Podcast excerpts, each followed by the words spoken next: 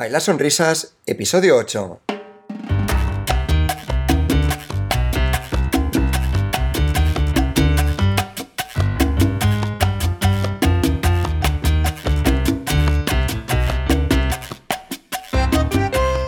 Muy buenas a todo el mundo y bienvenidos a Bailar Sonrisas, el podcast en el que debatimos sobre temas que pasan por la cabeza de la gente, como nosotros, que le encanta salir a bailar, y juntos compartimos uno de los momentos más agradables que tenemos durante la semana. Somos Marcos y Luchi y queremos darte la bienvenida a este capítulo. En el programa de hoy hablaremos sobre el congreso al que fui la semana pasada, que es el BCN Sensual, aquí en Barcelona.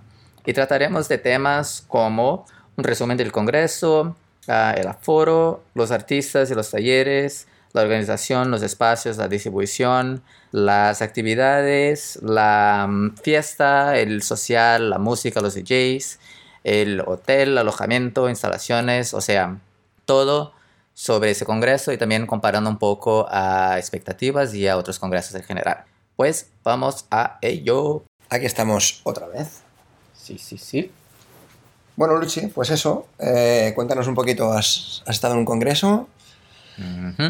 Pues la semana pasada hablamos de congreso porque durante el fin de tendríamos el BCN Sensual Ujú. en Santa Susana, aquí cerca de Barcelona. Yo fui a trabajar, a hacer las fotos y vídeos, pero también a disfrutar y, y, bueno, y saber de la gente qué tal y eso todo. ¿Y lo has hecho? ¿Has disfrutado? Muchísimo. Y estoy ahora en un momento aún con el- la energía de- del subidón, pero empezando el bajón de, "Jo, tengo que volver a vida normal y eso. Ayer, de hecho, el lunes, estaba así un poco, bueno, estoy aquí en la oficina y no sé qué, pero como ya estaba empezando a editar las fotos y eso todo, como vienen los recuerdos y eso todo, entonces como es un poco una, una mezcla en ese momento. Qué guay. Bueno, ahora tienes otro congreso, ¿no? Dentro de poco. Sí, este fin de tengo otro, otro un poco más, más, más pequeñito. Más discreto, pero Sí. bueno, igualmente de congreso en congreso y tiro porque me toca. Congreso es congreso, exacto. Qué guay, tío. Bueno, ya nos contarás entonces más adelante. No la semana que viene, porque si no hablaremos siempre, pero venga. Vale, vale, me parece perfecto. Un día nos cuentas qué tal ha ido. Exacto. Vale, pues decíamos, ¿no? BCN Sensual 2019 y, y explicaremos un poquito tu experiencia Ujú. para que la gente que no haya podido asistir, pues sepa un poco cómo, cómo ha ido, ¿no? Entonces, ¿por dónde te parece bien empezar? Tú pregúntame algo, Vale, por ejemplo. te preguntaría, pues por ejemplo, eh, así a nivel general. ¿cómo resumirías el congreso? Bueno, lo que vi, yo no fui el del año pasado, que también fue en el mismo hotel y eso, pero la primera cosa que me habían dicho la- las personas que fueron el año pasado es que en el año pasado no se podía respirar, había demasiada gente. El Ujú. hotel no es muy enorme y entonces la gente se quejó mucho de eso. Entonces ese año la organización limitó un poco las entradas Ujú. y supongo que hayan vendido todas igualmente, pero había menos gente, era más manejable, se podía caminar, se podía bailar, eh, se podía ver cosas durante los talleres, claro, unos más llenos y otros menos. Pero mm, creo que esa fue el- la diferencia más grande desde el año pasado, es que mm, han limitado un poco la- la- el número de gente para bueno, que la gente pueda disfrutar un poco más, me Mm. estoy sufriendo todo el momento. Vale, o sea que tú realmente, del 1 al 10, ¿te atreverías a puntuarlo? No, no, y aparte... No, porque aún tendría que pensarlo bien y, y claro, mi experiencia no es la misma de... mm, Bueno, nadie tiene la misma experiencia, pero igualmente yo he visto un poco del- desde el otro lado. Ujú. Y por el lado de, también de organización entran los artistas y eso todo. Y eh, bueno, artistas, habían muchos artistas buenos, conocidos, Abdel Ileti, Luis y Andrea, eh, Carlos Espinosa y Leonora, Alfredo y Andrea, bueno, Genesis y Carolina, bueno, y seguramente se me olvida alguien, pero bueno, habían muchos artistas conocidos y que la gente, bueno, Frankie Gatica, claro, y ya llegas al congreso sabiendo quién son los artistas. Ahora, ¿cómo serán los talleres? Es otra cosa. Porque supongo que la gente, no supongo, yo sé, porque yo también, ya va con expectativas de qué serán los talleres. Entonces, em, no sé, ¿tú crees que hay una, una manera de preparar mejor a la gente para llegar a un congreso sabiendo qué esperar del taller de Abdelileti, por ejemplo? ¿O deberían? Preparar mejor o la sorpresa es algo que es parte del... que es interesante? Yo creo que no hay que tener expectativas, lo hemos hablado muchas veces en los, en los dos episodios, porque el hecho de que tú te crees una expectativa, al fin y al cabo vas, vas a acabar juzgando al, al bailarín que él lo ha hecho con la mejor intención. Es cierto que hay unos bailarines, artistas que se implican un poco más, que preparan más el taller, incluso ven un poco el ambiente de ese día y si, hay mucha gente en la clase, pues hacen un tipo de taller y si hay menos gente, pues le pueden prestar quizá más atención a los detalles. Entonces, como alumno, yo creo que no hay, no hay que crearse expectativas y simplemente aprender porque tienes la oportunidad de bailar con uno de los top. Eh, con una pareja top eh, actualmente, de, en este caso es bachata, pero son artistas en general. Por tanto, simplemente el hecho de bailar con ellos, de bailar como ellos y de aprender, ni que sea un movimiento, yo creo que ya, ya es mucho más de lo que puedes aprender en cualquier clase, que no quiero menospreciar a los profesores de bachata, pero eh, el alumno tiene que tener claro que tiene delante uno de los mejores bailarines actuales de, de ese estilo de, de baile. Entonces hay que ser humilde y no juzgar, porque, porque no sabemos lo que hay detrás. Quizás ese día ha tenido un, un mal día y el artista está ahí para ti. Bueno, de hecho, Sara, de Darío y Sara, estaba enfermísima. Tenía fiebre y asimismo todos los talleres, masterclass social, y estaba ahí. Darío decía, si fuera yo, yo estaría en mi habitación, porque no podría. Y ella estaba ahí, pero sí, fuerte y prestando atención a la gente, mirando como, claro, ella no tenía tanta energía para estar bailando durante, por ejemplo, la masterclass, que son dos horas y es muy detallado. Ujú. Entonces enseñaban el paso y no sé qué, y ella iba más o menos persona por persona preguntando si tenían dudas, ayudando.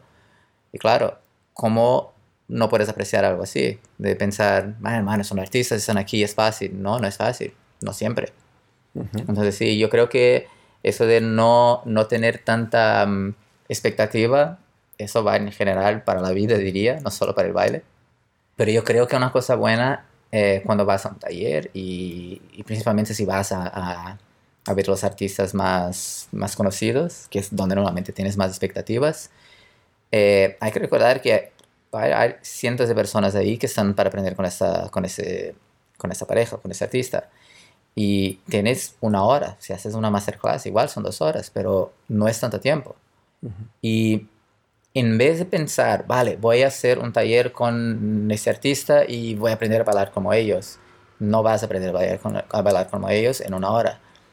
Más importante que eso, casi, y eso me he enterado muy bien en este, en este congreso, es prestar atención a lo que dicen, porque explican mucho de conceptos, como por qué bailamos así, por qué este es nuestro estilo. Abdel y Leti estaban explicando por qué bailan con el, su estilo que se llama el, el bachata flow. Porque él viene de artes marciales y no sé qué, y otros estilos de, de baile, ella de ballet deportivo, entonces crean algo que tiene más sentido. Frank Santos, por ejemplo, eh, estuvo hablando mucho de dónde viene la bachata, de los instrumentos, de musicalidad, de la energía, de la dinámica. O sea, cada uno explicaba un poco cómo bailan, por qué bailan, o explicaba un poco más de, de dónde vienen los movimientos, dónde poner la intención. Entonces, más que aprender el paso, creo que vale mucho más aprender conceptos en general. Entonces, ahora que comentabas que tú habías estado trabajando, grabando los vídeos de los talleres. ¿se puede decir dónde la gente podrá ver los vídeos? Gente que está escuchando el podcast, que no ha podido ir al congreso y quizás está deseando ver un poco los pasos de cada uno de los artistas. Sí, sí, bueno, supongo que pondremos poner eh, enlaces en, en la descripción del podcast y algo así, pero estarán también en el Facebook de BCN Sensual, eh, estarán en mi Facebook y mi página de YouTube de Luchi Moreira y en mi Instagram, claro, que también es Luchi Moreira, L-U-T-T-Y Moreira, pero pondremos enlace en algún lugar, ¿no? Sí, lo dejaremos en las notas del programa, lo dejaremos escrito para que la gente pueda, pueda acceder directamente. Entonces, bueno, si te siguen, yo entiendo que dentro de poco podrán ver los Sí, sí, vídeos, esta ¿no? semana aún voy a, voy a empezar a subir los vídeos y las fotos también. Ujú. Vale, entonces eh, hablamos de los talleres, un poquito de los artistas. Tema organización de los horarios. ¿Cómo lo has vivido esta vez? Porque entiendo que tú lo has vivido desde el punto de vista profesional, porque tienes que ir a un sitio a otro a grabar, pero ¿has sentido que en alguna ocasión tenías que haber elegido entre dos artistas como alumno? Quiero decir, tú cuando viste ese programa, a ti ya te dijeron dónde tenías que estar grabando, pero si hubieras sido alumno, ¿te hubiera gustado poder asistir a dos talleres a la vez? ¿O crees que la organización ya tiene en cuenta eso? Ah, los dos. La, la organización sí que tiene en cuenta. Hay normalmente una sala con los, por ejemplo, en este, en este congreso habían, eran tres salas. Una con los artistas de, de más nombre, de más peso. Otra con eh, artistas más locales y esas cosas. Y la otra normalmente con masterclasses, que también con artistas más de peso, pero claro, no todos que van a hacer masterclass y las otras. Entonces, normalmente tendrías esa opción, ¿vale? Eh, prefiero hacer ese que es un estilo diferente y la hora siguiente hacer con un artista conocido. Si no tienes masterclass. Si tienes masterclass, normalmente vas a hacer las masterclasses porque es un poco más. Hay menos gente, es más detallada. No vas solo a aprender unos pasitos, vas a aprender más, más, eso, más concepto, más de- del baile. Entonces, sí, eh, la organización siempre se preocupa en distribuir bien, pero igualmente en algún momento tendrás la tentación, es como, ah, justo quería hacer ese y ese, pero bueno, eso pasa y, y, mm, la organización no puede saber cómo todos van a pensar. Hacen algo más o menos general y creo que en general estaba, estaba muy bien eso también. Qué guay. ¿Notaste que en alguna sala había demasiada gente? En algún momento sí, y también es normal. Hay, por ejemplo, y ese es lo, entre comillas, lo malo de, por ejemplo, tener una sala con un super artista y la otra sala con un estilo muy alternativo, con alguien que la gente no conoce, porque toda la gente va a querer hacer la clase con los conocidos. Claro. Y entonces sí que alguna me han dicho que había mucha gente. Y ahí depende un poco de cómo tratar. Porque claro, si hay mucha gente, tienen que pensar si no hace demasiado calor. Los artistas tienen que pensar un poco en cómo rotar mejor para que todos puedan tener la oportunidad de ver. Entonces yo veía artistas diciendo, vale, la gente que está adelante, pues sentaros un momento que vamos a explicar eso. Y, o rotar, vale, medio taller eh, con la gente aquí y luego después de media hora, pues la gente que está adelante va todo atrás, hacer algo así. Entonces Ujú. hay que pensar un poco en eso porque por lo menos la gente se siente mm, cuidada. Sí. Es como, vale, he pagado un pastón para estar aquí y ahora estoy aquí que me muero de calor y ni siquiera puedo ver los artistas. Pero si por lo menos ven que hay un esfuerzo para que todos puedan disfrutar, creo que la gente se siente bien. Ujú. Qué guay, perfecto. Y te quería preguntar también por el tema de las actividades. Actividades alternativas al baile. Ujú. ¿Habían? Yo creo que eso pasa más en los congresos de verano. Porque claro, hacía súper buen tiempo, pero es algo que no se podía saber si va a ser buen tiempo o no. Sí. Entonces sí que tenía piscina y cuando, durante la- los días cuando había, como hacía sol, ponían musiquita y la gente no estaba nadando, porque hacía, bueno, aún hacía un poco de frío, aunque hubiera sol, pero sí, la gente bailando afuera y eso. Pero no había muchas actividades como juegos ni nada así fuera de los talleres. Porque también eran muchos talleres, eran talleres de 10 de la mañana hasta las, creo que las 7 o 8 de la noche, de la tarde, de la noche, no sé. Luego la cena y luego había un otro taller antes del social. Wow. Entonces sí que era la gente o estaba haciendo mil talleres o tenía que descansar un poco, como no había mucho más que eso. Es muy intenso. Y ahora estoy pensando en que según qué salas, según qué congresos, eh, algunos así un poquito más pequeñito quizás, con menos artistas de renombre, recuerdo que hacen unas animaciones para que la gente como que se levante y vuelva a bailar. A veces pues la energía de la, de la gente decae un poquito y se sientan, charlan, entonces la- el social está como menos lleno. En este caso había animaciones Hablas durante el social. durante el social y quizás, por eso te he preguntado de las actividades, quizás me lo invento, ¿eh? pero a la hora de la cena pues la energía decae un poquito más o justo después del taller este que decías antes del social, en esos momentos un poquito más críticos que la gente tiende a descansar, pues ¿había alguna animación? Y Yo creo que, claro que era un congreso grande, pero no era de los mayores, como que hay unos que son enormes. Yo creo que la gente tiene que descansar en algún momento. Entonces lo que hacen es, bueno, lo que hicieron por ejemplo a- ahora y que creo que es normal, es después de la cena, muchas veces hay las competiciones o los shows. Entonces la gente que no se interesa por eso, aprovecha y va a descansar. Pero claro, mucha gente tiene sus amigos o quiere ver los artistas o quiere ver la competición o algo así. Entonces había gente que cenaba, se cambiaba, iba a ver los shows y, y la competición, luego iba a descansar y llegaba, porque el social iba hasta las 8 y luego había un after hasta las 10.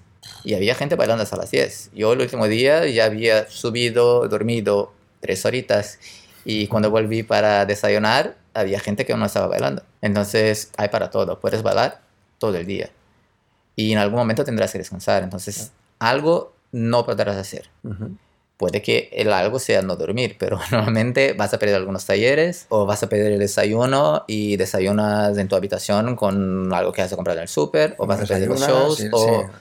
algo así. Hasta que el cuerpo aguante. Hasta que el cuerpo aguante, sí, sí, sí. Totalmente. Entonces, hablamos del social, pero antes quería comentar una cosa que es el tema de la fiesta en general, ¿no? De, de Ujú. un congreso, sí. que yo creo que desde el minuto uno que te subes al coche, que por cierto, ¿con quién subiste tú? Yo subí, bueno, me hicieron transfer porque como iba a trabajar me, me llevaron y no tengo coche. Y de hecho fuimos a buscar a Abdel Ileti en el aeropuerto.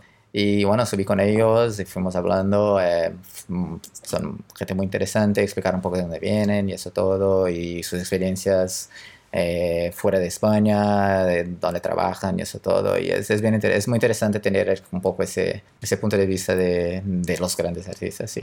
Qué guay, tengo un amigo, de hecho, que estuvo en su, en su taller y me dijo que fue muy interesante cuando explicaba el tema de las artes marciales que- y que sé que es muy interesante el tener contacto con esta gente así porque entiendes por qué bailan Exacto. de este modo, ¿no? un poco lo que decías tú antes, Sí, ¿no? sí, sí. Y, porque igual ves a algún artista bailando un estilo diferente y tu primera um, reacción es como juzgar un poco. Ah, ¿por qué no me gusta que bailas? Eso no es bachata. Bueno, si quieres saber qué es bachata, por ejemplo, ve a hacer el taller de Frank Santos que te va a explicar de dónde viene y todo eso. Pero también él explica de dónde va. Entonces, sí, es bachata, pero ponen lo suyo. Entonces ves de dónde cada uno va poniendo su, su sabor. Es como evolucionada. Sí, sí, exacto. Y lo que preguntas de, de fiesta, sí, eh, vamos a estudiar, vamos a aprender, pero también vamos a ver gente y vamos a bailar mucho. Entonces sí que hay un, un ambiente de fiesta, la gente antes del social va a estar en las habitaciones poniendo reggaetón y bachata y lo que sea. Ya estás bailando todo el día, pero cuando estás haciendo tu pre-fiesta, estás bailando en la habitación. Es una adicción total. Aparte me gusta mucho el momento en que tienes que ir a tu habitación y empiezas a ver puertas abiertas, gente saliendo de las duchas, música Sí. en todas las habitaciones, Sí, sí. gente corriendo por los pasillos, unos es, vestidos, es- otros. es un subidón, es, es una de las mejores partes. Mm. Porque claro que el aprender, conocer artistas en el social, tener la oportunidad de bailar con alguien conocido o que, bueno, no solo alguien conocido, gente que viene de todo el mundo con diferentes estilos y eso todo. Y mm, eh, aprendes mucho solo con eso. Pero también eso de, de ver toda la gente animada es, es algo muy interesante y es, bueno, es parte del congreso. A ver, vamos bastante justos de tiempo, pero me gustaría hacerte algunas preguntas más, así breves. Por ejemplo, el tema de la competición y de los shows, Ujú. ¿qué, qué opinas así brevemente? ¿Qué te pareció? Eh, otra vez, bueno, que me pareció genial.